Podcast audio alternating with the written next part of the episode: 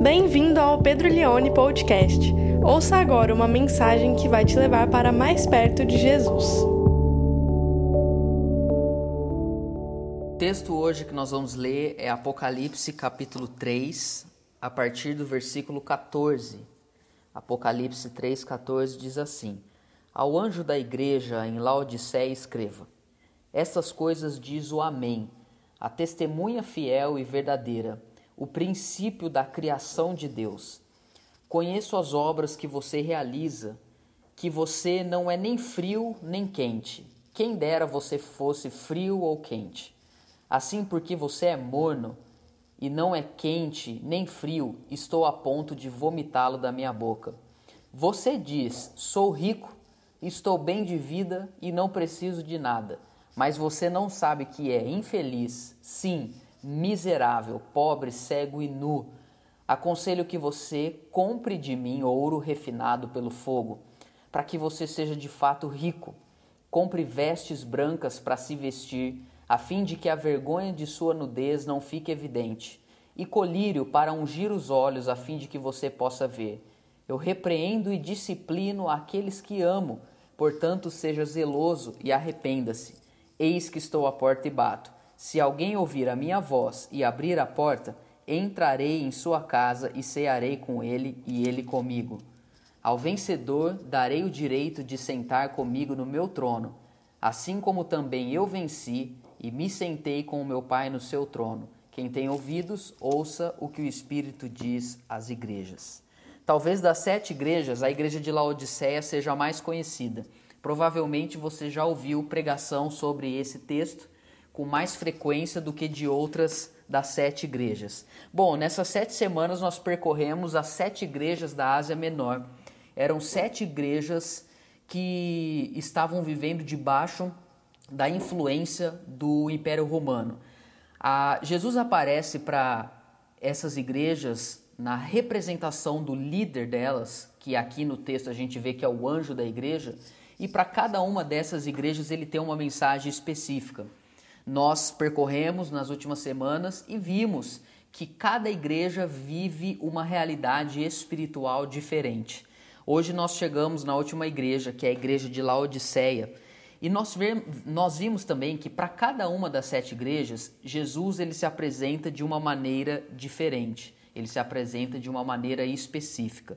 Hoje é, nós vemos aqui que ele se apresenta como o Amém, a testemunha fiel e verdadeira e o princípio da criação de Deus. Se eu pudesse dar um título para essa mensagem de hoje, eu chamaria ela de auto-engano consciente. Eu vou repetir: auto-engano consciente. Ser enganado, eu acho que é uma das sensações mais ruins da nossa vida. É muito ruim quando a gente tem a sensação de que nos deixaram para trás quando, por exemplo, você compra um produto na internet, existe ali toda uma propaganda feita. Quem nunca comprou uma estante, um móvel na internet, você vai ver os comentários, olha, super forte, aguenta muito peso. A hora que você monta, você se depara com uma realidade totalmente diferente.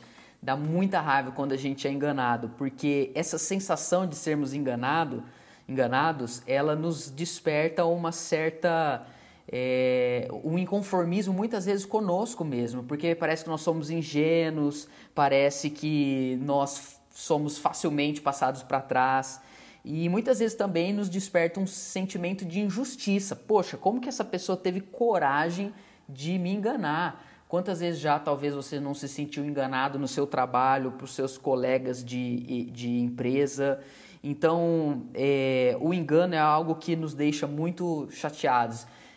Uma coisa muito triste que acontece no Brasil, não sei se em outros países isso acontece, mas constantemente pessoas caem em ligações enganosas no celular. Quem nunca recebeu uma ligação, olha, estou com a sua filha aqui sequestrada e você nem tem uma filha, por exemplo. Mas muitas pessoas caem nesses golpes, esses golpes de, de tentar fazer, olha, você ganhou um prêmio, mas para ir adquirir o prêmio você tem que depositar mil reais. Cara, que... mas muita gente cai nesse tipo de golpe, nesse tipo de engano e depois é algo muito é, é muito ruim a sensação. Quando nós vamos para Gênesis capítulo 3, nós vemos que a serpente enganou Eva. Primeiro ela diz para Eva, ela induz Eva, ela fala assim: ah, você é, é, verdade que Deus falou que você não pode comer de nenhuma dessas árvores? Aí ela fala: Não, Deus falou que eu posso comer de todas as árvores, mas tem uma que eu não posso comer, porque se eu comer eu vou morrer. E aí a serpente, né, Satanás diz assim para Eva: Certamente você não vai morrer.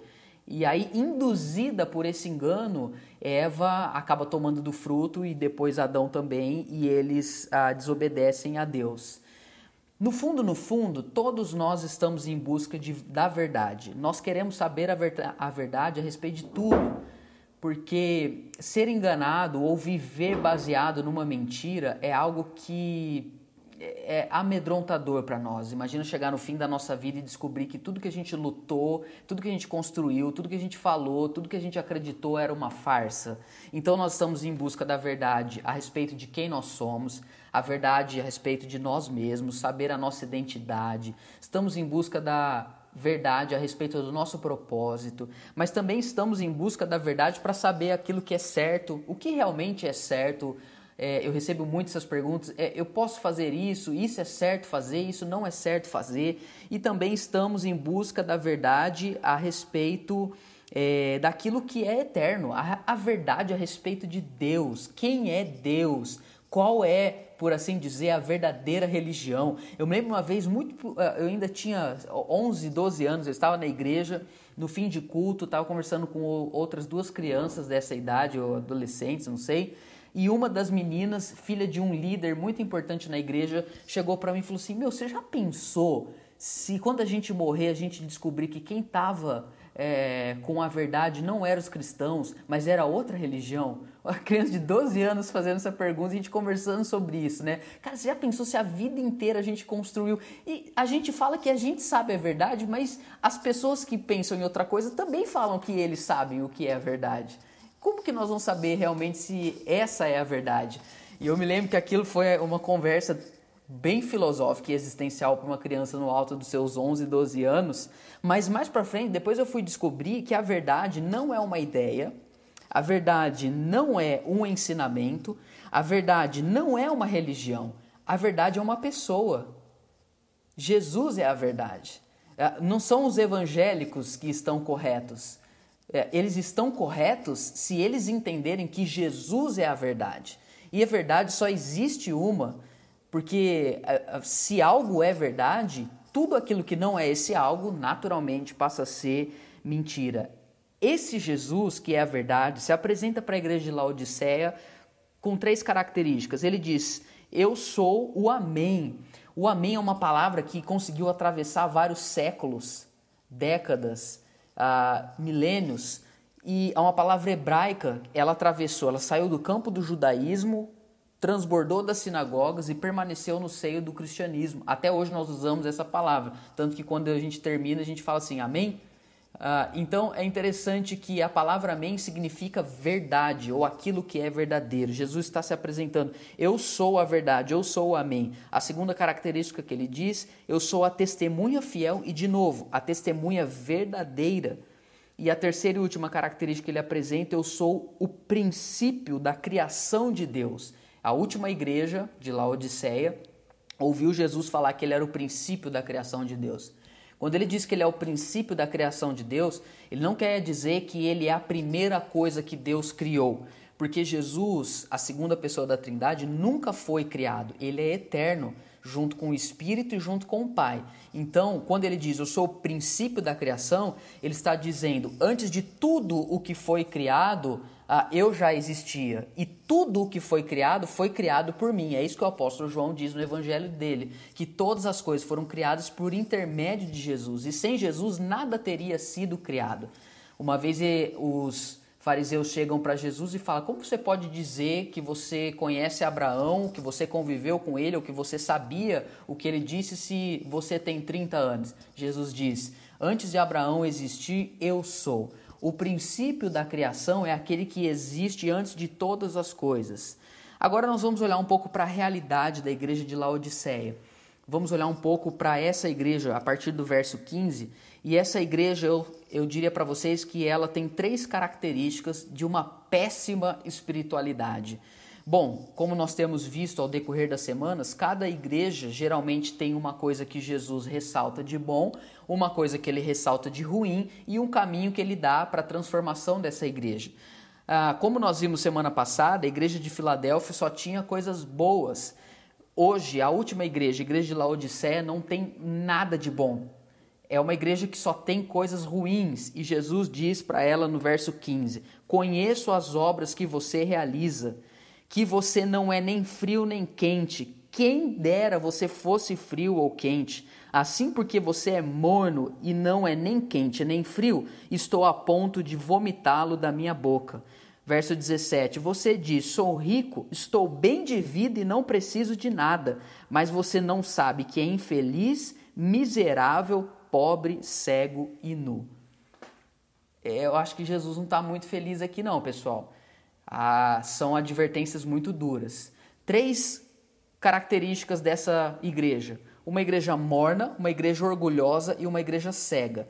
Primeiro, uma igreja morna. Uma igreja morna porque Jesus está dizendo: vocês não são fervorosos, vocês não levam a sério a vida cristã de vocês. Mas vocês também não são frios porque vocês não são como aqueles que nunca ouviram o evangelho. Então vocês estão no meio termo, vocês conhecem a verdade. Quero ressaltar isso. Vocês descobriram quem é Jesus, vocês entenderam o que ele fez, mas vocês na prática vivem como se ele não fosse a verdade. Então vocês são mornos. Aqui existe por trás uma questão interessante. A cidade de Laodiceia tinha muitas qualidades, geograficamente falando, mas uma das coisas ruins que essa cidade tinha é que não havia água boa na cidade. Eles precisavam trazer água de outras cidades.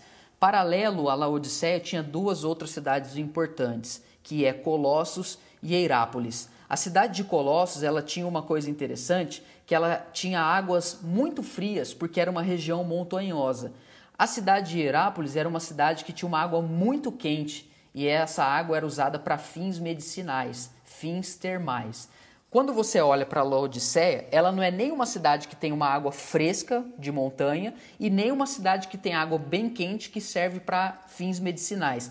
Quando ela é, trazia por dutos a água de outra cidade, até a água chegar na Laodiceia, ela estava morna. Então era uma água muito ruim, tanto para tomar quanto também para usar para qualquer outra coisa. Era uma água inútil.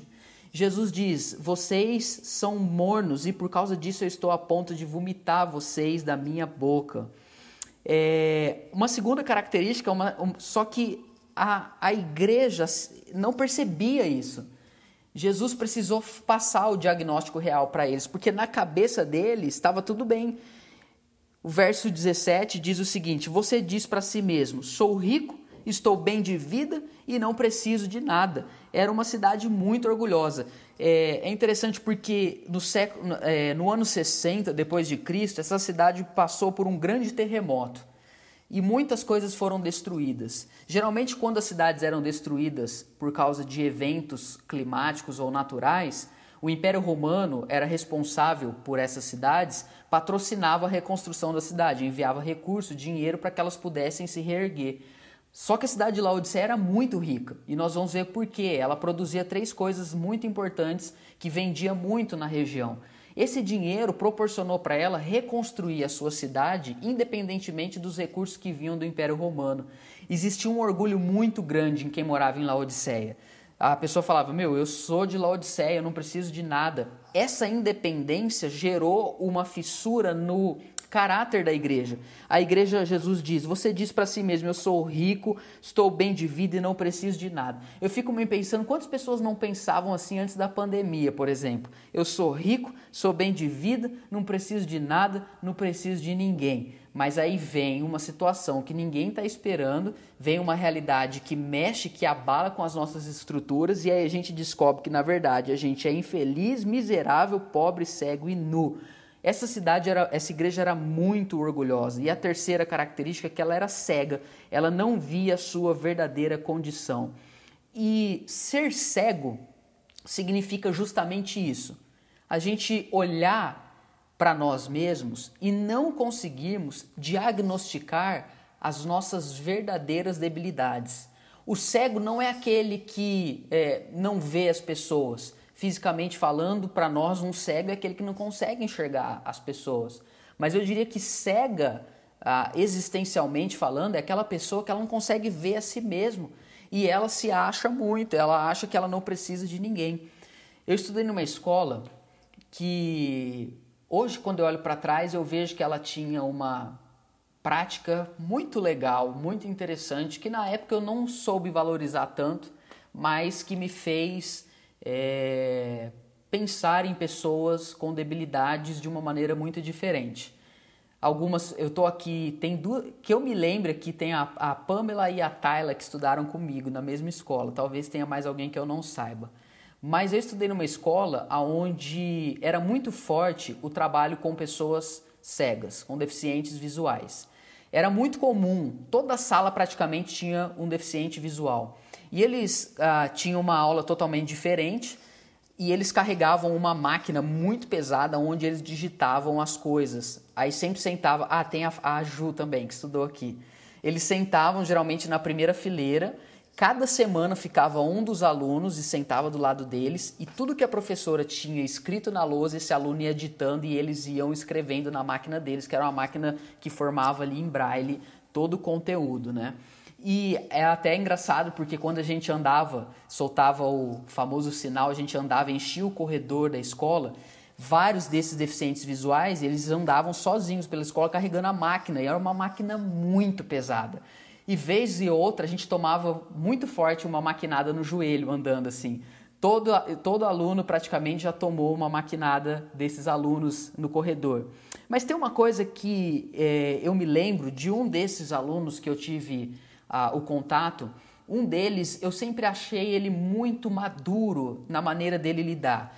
Você sabe, época de escola a gente é tudo meio assim, tudo meio esquisito, a gente não, não tem muita noção da vida, não tem muita noção das coisas, é muito imaturo, tudo, tudo leva na brincadeira, aquela coisa toda. Mas eu pude perceber que os deficientes visuais que eu tive contato é, nos anos que eu estudei, eles eram sempre mais desenvolvidos na maneira deles de, de enxergar, por assim dizer, as coisas. E é interessante porque um desses meus amigos, ele, eu convivi com ele e ele sempre assim tinha algo legal para dizer.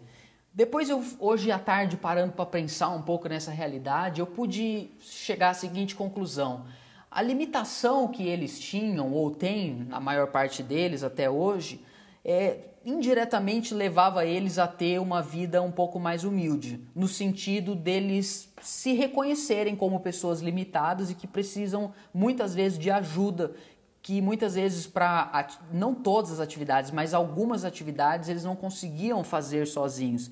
E por incrível que pareça, aqueles que não enxergavam fisicamente, naquele dado momento histórico, eles conheciam muito melhor eles mesmos do que nós naquela época. Ah, é interessante porque a limitação ela nos leva à humildade. Ah, essa igreja ela é justamente ao contrário. Ela, por não conseguir enxergar a realidade dela, ela achava que ela não precisava de ninguém. Mas na verdade, Jesus disse para ela: você, você é pobre, você é miserável, você é cego, você está nu. Por achar que você não precisa de ninguém, na verdade você é aquele que mais precisa de auxílio, você é aquele que mais precisa rever a sua situação. E aí Jesus ele vai dar a partir do verso 18 não apenas uma ou outra dica, mas ele vai dar um caminho para que essa igreja possa viver uma transformação na espiritualidade delas, deixando de ser uma igreja morna e se tornando uma igreja que realmente honrava ah, o fato de ter conhecido a pessoa de Jesus, que é a verdade sobre todas as coisas. Verso 18, Jesus diz: Aconselho que você. Preste atenção, porque agora é uma linguagem bem comercial. Ele diz: Aconselho que você compre de mim. E ele vai usar três coisas aqui, três atributos vamos dizer assim, no mercado de Jesus para a igreja de Laodiceia comprar. Compre de mim ouro refinado pelo fogo, para que você seja de fato rico. Compre de mim vestes brancas para se vestir, a fim de que a vergonha da sua nudez não fique evidente. E colírio para ungir os olhos, a fim de que você possa ver. Então Jesus ele pega três pontos frágeis da igreja de Laodiceia, que na cabeça deles eram os pontos fortes, e mostra: olha, tá vendo aquilo que você acha que você é bom? Na verdade, é por aí que você tem que começar a se arrepender para ser transformado por mim. Quando ele diz que você compre ouro, é porque a igreja achava que tinha, por ter muito dinheiro, não precisava de ninguém. Quando ele diz compre vestes brancas, Laodiceia produzia uma, uma tinturaria, uma cor daquela época que vendia em todo o Império Romano. As pessoas tingiam roupa com a cor que eles produziam na região deles e isso levava muitas pessoas a irem até lá para comprar. Mas enquanto eles estavam vestindo metade do Império Romano, espiritualmente eles estavam nus diante de Deus. E Jesus fala para eles que eles precisavam das vestes ah, que ele tinha a oferecer, que era vestes de pureza, vestes de transformação. E por fim ele diz: Compre de mim o meu colírio para você ungir os olhos, a fim de que você possa ver. Aquela igreja produzia, aquela cidade produzia algo chamado pó frígio, que era uma espécie de pomada que naquela época tinha resultados muito interessantes para quem tinha problema na visão. Eu quero que você preste atenção nisso. As três grandes habilidades que a igreja de Laodiceia pensava que tinha, na verdade eram os três piores uh, defeitos que ela tinha. Ela precisava se humilhar diante de Deus. O que, que isso me faz pensar? Muitas pessoas acham que para elas servirem a Deus, por favor, preste atenção nisso, elas precisam vencer as limitações delas. Muitas pessoas acham para que elas possam ter uma vida cheia da presença de Deus, elas precisam vencer as limitações delas. Mas quando eu olho para a igreja de Laodiceia, eu vejo que na maior parte das vezes o que nos impede de termos uma vida cheia da presença de Deus não é as não são as nossas limitações, mas são as nossas qualidades. Porque nas nossas limitações a gente se rende a Deus. Sim ou não? Aquilo que você sabe que você não é bom, você busca ajuda. Aquilo que você vê que você não consegue fazer te leva a se humilhar diante de Deus ou minimamente a pedir ajuda dele. Mas naquela área que você domina, naquela área que você confia, naquela área que você sabe que você consegue fazer, geralmente ela tem a tendência de te afastar de Deus. Jesus começa por aí. Ele diz: olhe para essas áreas e que você se renda diante de mim, que você se renda diante da minha presença para que você realmente possa entender que sou eu quem pode transformar a sua vida. Quantas pessoas não se orgulhavam de muitas coisas antes da pandemia, muitas realizações, mas quando a pandemia veio, elas se sentiram desesperadas. Porque, na verdade, revelou que elas não confiavam em Deus, mas elas confiavam em si mesmas. Sabe, uh, muitos de nós estamos profundamente preocupados com o nosso futuro. Muitos de nós estamos com medo a respeito do nosso trabalho, a respeito das nossas finanças, a respeito da nossa faculdade, a respeito da nossa família ou dos projetos que nós tínhamos construído. E isso nos levou a ter medo. Mas é claro que nós estamos com medo no sentido de sabemos que estamos sendo muito desafiados nessa área. Mas, por um outro lado, isso revela para nós que a nossa confiança não estava na provisão de Deus. A nossa confiança não estava na bondade de Deus. A nossa confiança não estava nas promessas de Deus. Ou mais do que isso, a nossa confiança não estava que Deus é a verdade, Jesus é a verdade para nós. A nossa confiança estava no nosso projeto, no nosso trabalho, no nosso salário, nos nossos sonhos. E aí Jesus vem e pega aquilo que a gente faz de melhor e fala: "Tá vendo isso aqui? É isso aqui que eu quero que você me entregue". Você veio caminhando até agora achando que o que estava impedindo você de viver algo grandioso eram as suas limitações, mas as suas limitações já te tornaram humilde. Eu quero que você seja humilde o suficiente para me entregar as suas habilidades e confiar mais em mim do que nelas. Amém. Qual é o caminho que nós temos que trilhar para que a gente viva isso na prática. Essa é a última parte da mensagem. Ele diz no verso 19: talvez seja duro isso. E é duro ouvir isso. E é mais duro ainda reconhecer que a gente é assim. Mas ele diz no verso 19: Eu repreendo, disciplino aqueles que amo. Que bom, se você percebeu isso na sua vida, que bom. porque isso mostra que o favor de Deus está em você, o favor de Deus está na sua vida. E ele diz: seja zeloso. Aí são três coisas aqui, que são as três últimas coisas que a gente vai ver. Seja zeloso, arrependa-se e abra a porta. Verso 19, parte final. Seja zeloso, a palavra zeloso no original significa torne a ser ardente. Gente, Jesus não aceita que nós tenhamos uma espiritualidade morna. Sabe uma coisa que eu aprendi nas últimas semanas? Maturidade é diferente de fervor. Eu vou repetir isso. Maturidade é diferente de fervor. Eu conheço pessoas maduras na fé, pessoas que conhecem a Bíblia, pessoas que viveram muitas coisas com Deus, mas não são fervorosas. Eu conheço pessoas que são fervorosas, mas não têm tanta maturidade. Elas querem fazer um monte de coisa, elas saem correndo a 100 por hora e às vezes você fala, calma, vai devagar, porque ali você vê que não tem muita maturidade. Elas são às vezes até meio enganadas no caminho, mas tem uma coisa, ali tem um coração fervoroso. Eu estava assistindo uma entrevista do Rodolfo Abrantes, ele participou de um talk show na, nas duas últimas semanas, mais ou menos, e eu fiquei muito assim tocado por ver aquele homem falando de Jesus. É impressionante. Eu penso que já faz uns 10 ou 15 anos que ele teve um encontro muito profundo com Jesus. Ele foi protagonista de uma das bandas de rock mais famosas que o Brasil já produziu, que é os Raimundos. E o que Deus fez na vida dele é impressionante. Agora, tem uma coisa: quando ele se converteu, ele tinha muito fervor, mas não tinha maturidade. Era impressionante, ele mesmo fala isso na entrevista. Eu fiz uma série de coisas que hoje eu olho para trás, eu falo, meu, o que, que eu estava arrumando? Ele falou, mas é que eu não tinha o entendimento, eu não tinha maturidade. Só que muitos ah, de nós têm maturidade, mas já não tem mais fervor, já não somos mais ardentes pela presença de Deus.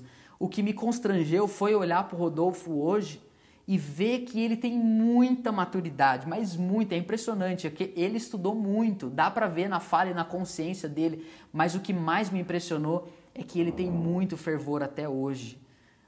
A maturidade não anulou o fervor dele.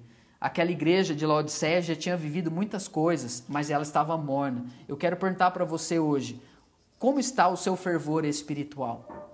Talvez você diga, não, mas eu estou lendo um livro do Jonathan Edwards, eu tenho refletido filosoficamente porque eu tenho lido C.S. Lewis. Ok, que bom para você, glória a Deus, mas como está a sua piedade, você diante de Cristo? Não é você diante de um teólogo, não é você diante das pessoas do trabalho, agindo com muita maturidade. A minha pergunta é: o que arde no seu coração? É o desejo pela presença do Senhor Jesus ou é simplesmente qualquer outra coisa que essa terra pode produzir, gerando orgulho no seu coração? Às vezes levando a ser como a igreja de Laodiceia. Jesus ele pede para essa igreja voltar a ser zelosa, se arrepender. E, gente, o verso 20 é uma finalização que eu penso que não é nem só para a igreja de Laodiceia, mas é um ponto culminante das seis outras igrejas. É impressionante o que Jesus diz. Ele diz: Sabe de uma coisa? Eu estou à porta. Eu estou na frente do seu coração. Eis que estou à porta e bato. Se alguém ouvir a minha voz e abrir a porta, eu entrarei na sua casa e cearei com ele e ele comigo. Tinha duas maneiras de você chamar alguém de dentro da sua casa naquele período, naquela época. Ou você batia na porta ou você gritava. Jesus está fazendo as duas coisas. Ele bate na porta e ele chama por você, mostrando o que realmente ele quer. Preste atenção nisso. Gente, o que, que Jesus realmente quer de Laodiceia? O que, que Jesus realmente quer de Esmirna, Pérgamo, Tiatira, Sardes, Filadélfia, Éfeso? O que, que Jesus quer da igreja dele? Eu vou responder para você o que ele quer. O que ele quer é ter comunhão com a gente.